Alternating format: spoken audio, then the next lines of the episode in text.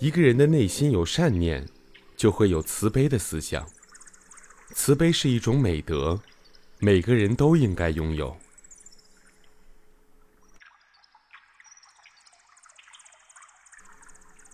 慈悲是一种美德，但是慈悲的结果有良好与不好之分，因为它中间有一个思想在发心。一个人最大的美德，不是长得多漂亮，也不是拥有许多的财富、很多的才能。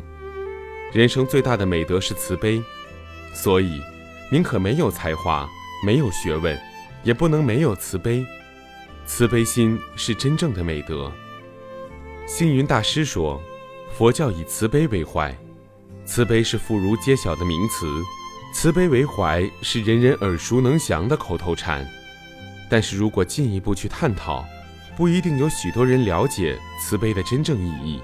佛教的三藏十二部虽然有无量的法门教义，但是皆以慈悲为根本。佛经上说，一切佛法如果离开慈悲，则为魔法。可见。慈悲思想与佛教关系之密切，尤其是大乘佛教的菩萨道，不外是慈悲精神的实践与完成。慈悲是一种美德，它来自人的思想。一个人有慈悲的思想，才能以慈悲之心对人。佛教典籍中有这样一个故事：有一户人家以杀羊为业，家中饲养了上百头羊，事业很大。夫妻俩到年老，得了一个儿子。将他取名为静儿，他们很宠爱静儿，希望孩子赶快长大，能将家业托付给他。静儿长大后，不仅一表人才，而且心地善良。夫妻俩看到孩子长大成人，心中很高兴。商量过后，决定带静儿去参加家中的屠宰业，顺便将这些技术、家业都托付于他。可是。静儿看到那些待宰的羊悲哀的鸣叫，不由得心生了怜悯之心，发誓绝不从事这行。老夫妇没有办法，为了不让庞大的家业无人继承，只得胁迫静儿从事。一天，他们将静儿与一头羊、一把利刃同时锁在屋中，并恐吓静儿说：“如果不将羊杀了，就不让你出来，也不让你吃东西。”这样，过了三天三夜，老夫妻心想，静儿一定将羊杀了吧。但是，当他们将门打开的时候，却没想到羊竟然活着，静儿却已经死了。他们发现地上留下一封遗书，里面写道：“亲爱的父母，我如果将羊杀掉，便终身要从事杀生的行业。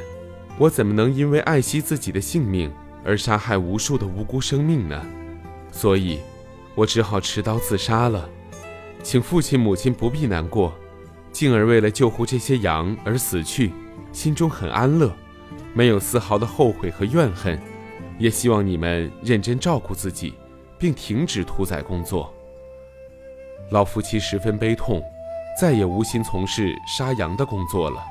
静儿因为舍身护羊的善行。死后成就的升天上的善果，进而能够得到善果，源于他思想中的慈悲。思想中的慈悲，使得他心地善良，不忍残害生灵。即使遇到了很大的压力，他仍不改初衷，仍然以善心对待人和物。他这种善念，使得他得到了好报。可见，一个人思想中有慈悲，才能以慈悲之心悲悯众生。那种悲天悯人的情怀，布施是恩惠，得到的是友爱。如果一个人缺乏慈悲的思想，就不会施舍善心，甚至会残害众生。这样的人往往不会有好报。一个人只要思想中有美德，就会生发许多慈悲的念头。心中有慈悲的人，不惧怕别人的闲言碎语，他们心中有一杆秤。有兄弟三人，虽然没有出家。但喜欢参禅打坐，时日长久。为了求得更高的悟境，一起相约外出云游。有一天，他们在日落时借宿一个村庄，正好这户人家的妇人的丈夫刚刚死去，带着七个子女生活。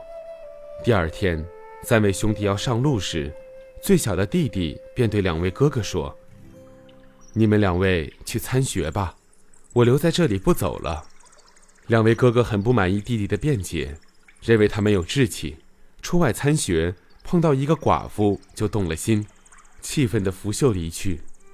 妇人看到三师弟长得很帅，就情愿以身相许。三师弟说：“你丈夫刚死不久，我们马上就结婚很不好，你要为丈夫守孝三年，再谈婚事。”三年后，女方提出结婚要求。三师弟再次拒绝。倘若我和你结婚，实在对不住你丈夫，让我也为他守三年孝吧。三年后，女方又提出结婚，三师弟再次婉拒。